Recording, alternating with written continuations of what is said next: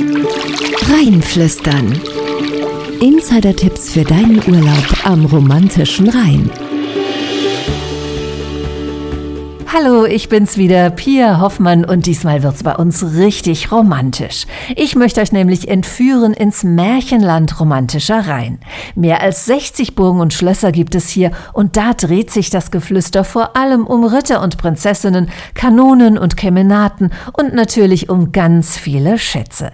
Wenn ihr mal so ein richtiges Traumschloss besuchen wollt mit Burg und Türmchen und Zinnen, dann hat Autorin Stefanie Patsch jetzt einen Tipp für euch. Das Fürstenschloss Sein in Bendorf. Das Schloss, so hat es auch der preußische König ins Gästebuch geschrieben, ist ein wahres Märchenschloss, so wie man es sich vorstellt, in der Außenfassade. Es wurde ja dann leider zerstört, äh, wenige Tage vor Ende des Zweiten Weltkrieges, war bis Mitte der 90er Jahre eine Ruine und es ist erst seit dem Jahr 2000 für die Besucher wieder geöffnet.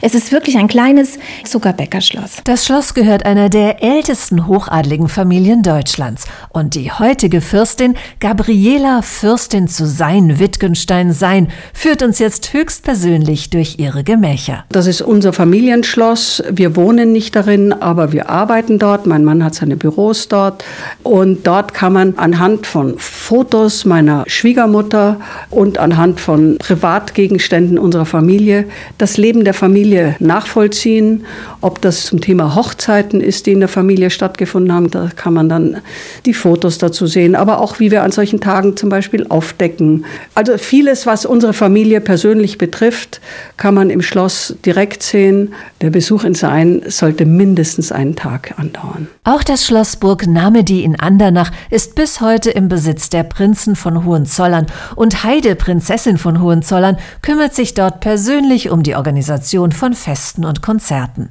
Eine interessante Familiengeschichte hat auch die Burg Reichenstein in Trechtingshausen.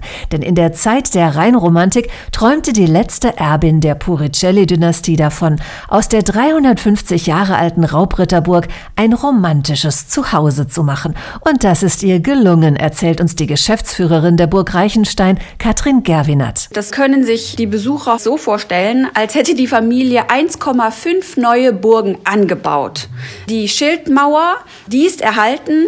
Die Familie Kirsch-Puricelli hat dort ein ganzes Treppenhaus über drei Etagen eingebaut. Man hat die Burg als eine Wohnburg umgebaut und man hat zusätzlich noch eine Art Gesindehaus gebaut. Das ist das heutige Hotel und Restaurant. Ihr könnt dort also auch ritterlich übernachten. Das geht übrigens auf mehreren Burgen am romantischen Rhein, zum Beispiel auf der Burg Gutenfels über der Stadt Kaub oder im Burghotel auf Schönburg in Oberwesel.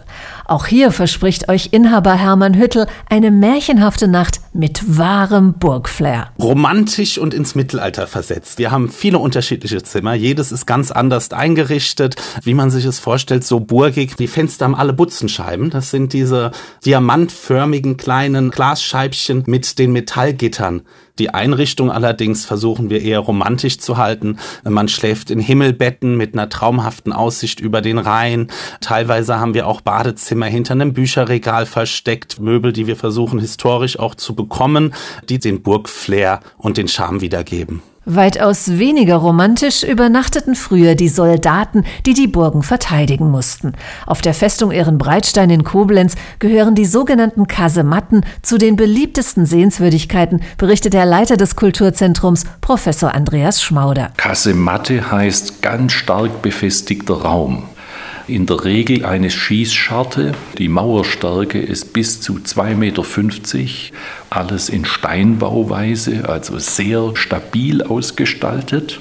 Vier oder acht Betten, aber auch ein Geschütz, das in dieser Kasematte verankert werden konnte, um im Verteidigungsfall zu schießen. Statt Kanonenschüssen halt heute Kinderlachen durch die Räume, denn jetzt ist die weitläufige Festung Ehrenbreitstein ein lebendiges Kulturzentrum mit vier Ausstellungshäusern des Landesmuseums Koblenz, vielen kulinarischen Genüssen, tollen Kulturveranstaltungen und einem großzügigen Landschaftspark mit Aussichtsplattform.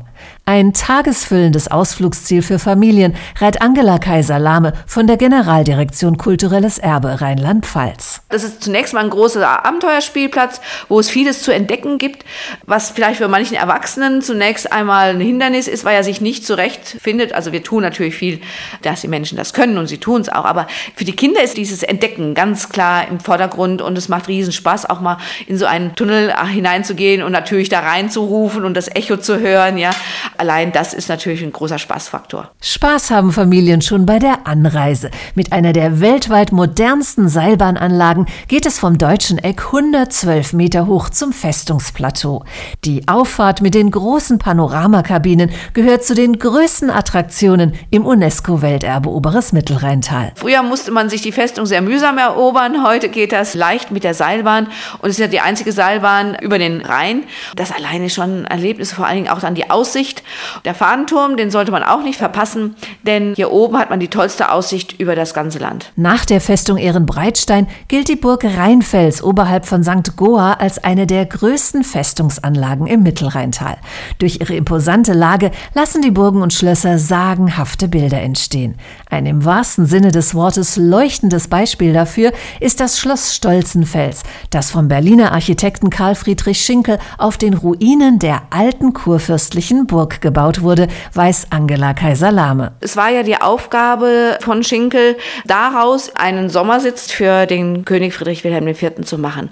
Und er hat im Grunde genommen diese ganze Kubatur, die sehr verwinkelt ist und im Ganzen sehr in die Höhe wächst, behalten und hat sie dann aber mit einem Zinnenkranz versehen, sodass das jetzt wie ein einheitliches Gebäude erscheint, sehr feenhaft durch diesen wunderschönen hellgelben Anstrich. Es leuchtet wirklich in der Landschaft. Direkt gegenüber Gegenüber liegt die Burg Laneck, die als Wehranlage auf einem 164 Meter hohen steilen Felsvorsprung erbaut wurde. Zwei eindrucksvolle Burgen in einer Sichtachse, das gibt's gleich mehrfach am romantischen Rhein, wie auch bei den Burgen Katz und Maus, erklärt Gästeführer Heinz Heil. Beide liegen in der Gemarkung der Locheleistadt Sangmershausen und ich habe den besonderen Vorzug, aus meinem Küchenfenster unmittelbar hoch zur Burg Katz zu schauen, während die Burg Maus wiederum im Stadtteil Wellmich liegt.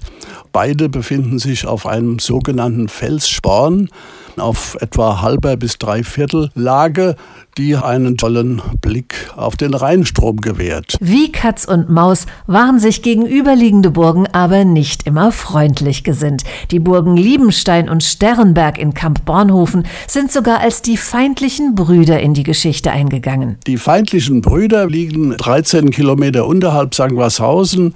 Da gab es halt Keilerei. Die haben sich nicht vertragen, die zwei. Da gab es auch eine Wehrmauer, die man extra zur Trennung da gebaut hat.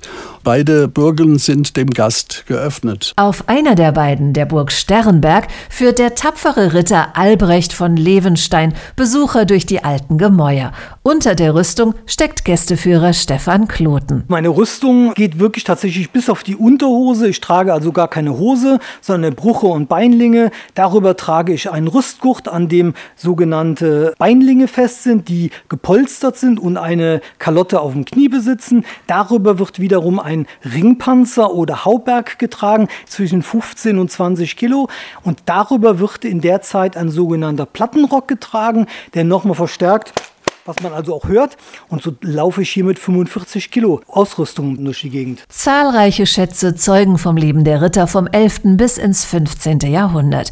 Doch die Burgen und Schlösser entlang des Rheins führen noch weiter zurück in die Geschichte, lange vor der Ritterzeit. Den wohl ältesten Wissensschatz gibt's auf Schloss Montrepos in Neuwied zu bestaunen, erläutert der Museumsleiter Dr. Frank Moseler. In unserem Schloss gibt's die ganz frühe Menschheitsgeschichte zu sehen. Wir haben neben der Forschung Ausstellung, eine sehr schöne interaktive Ausstellung, in der man quasi selbst eine Reise zu den eigenen Wurzeln antritt. Wir haben natürlich auch eine ganze Reihe von hochkarätigen archäologischen Artefakten von einigen der wichtigsten Exponate der frühen Menschheitsgeschichte aus der Alt- und Mittelsteinzeit. Von der Steinzeit übers Mittelalter bis zu den heutigen Herrschaftsfamilien, die Schlösser und Burgen am romantischen Rhein erzählen alle eine spannende Geschichte. Die einen bestechen durch mittelalterliches Burgflair, die anderen durch Schlossromantik, aber sie alle bieten atemberaubende Ausblicke. Und damit ihr seht, dass ich euch hier keine Märchen erzähle, schaut's euch doch einfach mal selbst an und macht aus eurem Ausflug ins Mittelrheintal ein Märchen. Alles zu deinem Urlaub am Mittelrhein und noch viel mehr Tipps unter romantischer-rhein.de.